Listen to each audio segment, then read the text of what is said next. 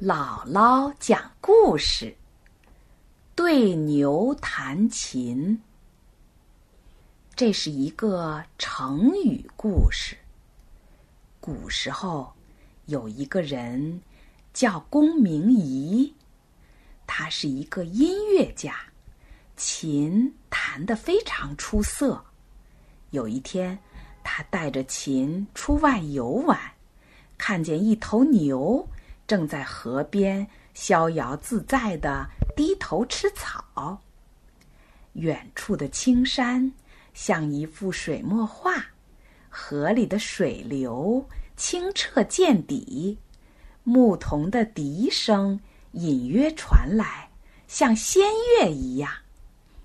这美丽的景色使公明仪陶醉了，他兴致大发。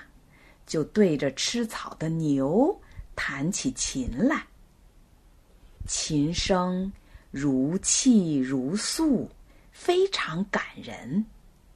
可是那头牛呢，却毫不理睬，依旧只管低着头自己吃草，就好像没有听见一样。公明仪非常生气，冲着牛喊道：“喂！”你怎么一点表示都没有啊？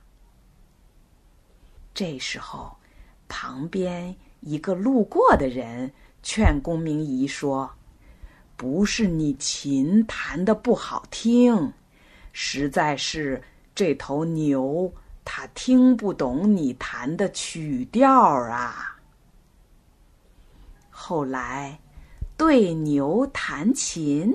就成了一个成语，大家经常使用。